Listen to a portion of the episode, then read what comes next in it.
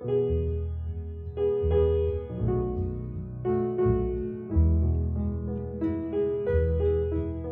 profunda la paz que por fin encontré, santo gozo que el mundo no. En Radio Gracia y Paz te damos la bienvenida al programa Lectura de los Domingos.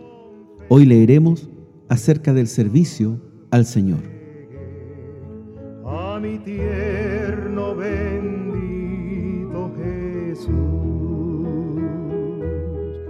Bendito. Y todo lo que hacéis, sea de palabra o de hecho, hacedlo todo en el nombre del Señor Jesús, dando gracias a Dios Padre por medio de Él.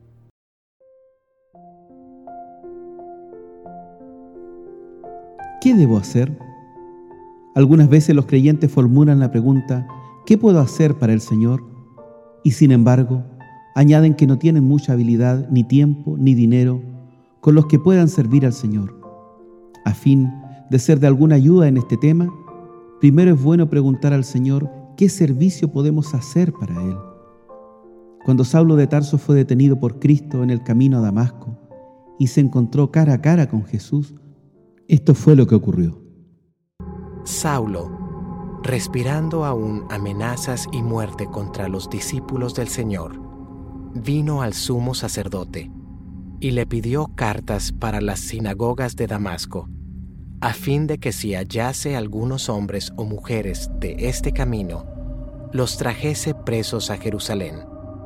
Mas yendo por el camino, aconteció que al llegar cerca de Damasco, repentinamente le rodeó un resplandor de luz del cielo, y cayendo en tierra, oyó una voz que le decía, Saulo, Saulo, ¿por qué me persigue? Él dijo, ¿quién eres, Señor? Y le dijo, Yo soy Jesús, a quien tú persigues. Dura cosa te es dar coces contra el aguijón. Él, temblando y temeroso, dijo, Señor, ¿qué quieres que yo haga? Esta es una buena pregunta que cada creyente debería presentar al Señor individualmente. El Señor respondió a Saulo con instrucciones explícitas que lo llevaron a una plena liberación y salvación en Cristo y al conocimiento del servicio particular que le asignó su nuevo Señor. Leamos lo que se decía de él en Hechos 9, desde los versículos 20 al 22. Enseguida predicaba a Cristo en las sinagogas, diciendo que éste era el Hijo de Dios. Y todos los que le oían estaban atónitos y decían, ¿No es este el que asolaba en Jerusalén a los que invocaban este nombre? ¿Y a eso vino acá? ¿Para llevarlos presos ante los principales sacerdotes? Pero Saulo mucho más se esforzaba y confundía a los judíos que moraban en Damasco, demostrando que Jesús era el Cristo. Podemos apreciar que de inmediato se encontró ocupado por su Señor y testificando de Él. En cuanto a lo que uno puede hacer por el Señor, es útil leer Colosenses 3, los versículos 23 al 24.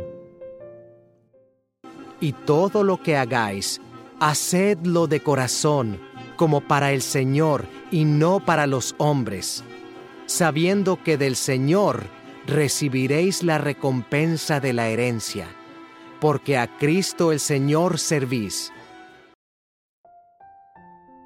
Este pasaje fue escrito probablemente para aquellos que eran siervos del más bajo nivel, quizás esclavos. Por tanto, aprendemos que podemos hacer nuestro trabajo cotidiano, cualquiera que sea como para el Señor, y de este modo servirle. Entonces, sea lo que sea aquello que hagamos, debemos hacerlo de corazón como para el Señor y glorificarlo en ello. Eclesiastés 9:10 nos dice, todo lo que te viniera a la mano para hacer, hazlo según tus fuerzas. Es otra palabra útil y alentadora para guiarnos en el servicio al Señor. De María el Señor dijo, está hecho lo que podía. Marcos 14:8. Esto es todo lo que espera de cada uno de nosotros. Si tenemos un corazón dispuesto a servir al Señor y deseoso de hacer lo que Él nos ordene, sin importar que sea pequeño o común, pronto encontraremos lo que podemos hacer para Él y las almas preciosas. Cuando Moisés puso excusas para no hacer lo que el Señor le dijo que hiciera, Dios le dijo, ¿qué es eso que tienes en tu mano? Éxodo 4.2. Tenía una vara y fue un objeto que Dios usó con gran poder. Es así como el Señor usará aquello que tengamos a la mano, por muy poco que sea. No obstante, debemos entregarlo a Él y Él lo bendecirá y nos dará aún más a medida que lo usemos para Él. Hay una multitud de diversas cosas que se pueden hacer para servir al Señor. Cada creyente puede hacer algo por su Señor, algo por lo cual está especialmente preparado como miembro del cuerpo de Cristo. Al estar en comunión con el Señor, le mostrará el trabajo que quiere confiarle y le fortalecerá para ello, le usará para su gloria y para bendecir a las almas preciosas. Lo importante en el servicio al Señor no es en sí lo que estamos haciendo, sino más bien hacer lo que nos pide para Él y no para el hombre o para alabanza propia.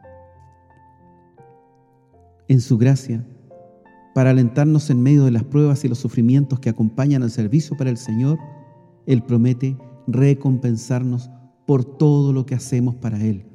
Incluso un vaso de agua dado en su nombre recibe recompensa.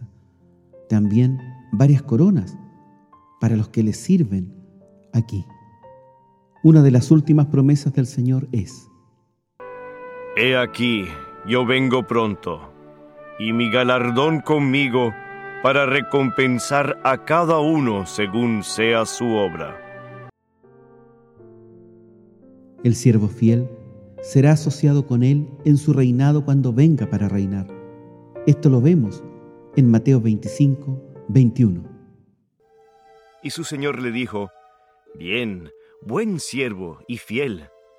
Sobre poco has sido fiel, sobre mucho te pondré. Entra en el gozo de tu señor. Precioso estímulo en verdad, que podamos ser motivados a prestar un servicio más fiel y diligente para nuestro digno Señor y Salvador en el poco tiempo que queda antes de su venida. Y así manifestar en nuestras vidas este aspecto esencial y vital de la vida cristiana. El que da testimonio de estas cosas dice, Ciertamente vengo en breve.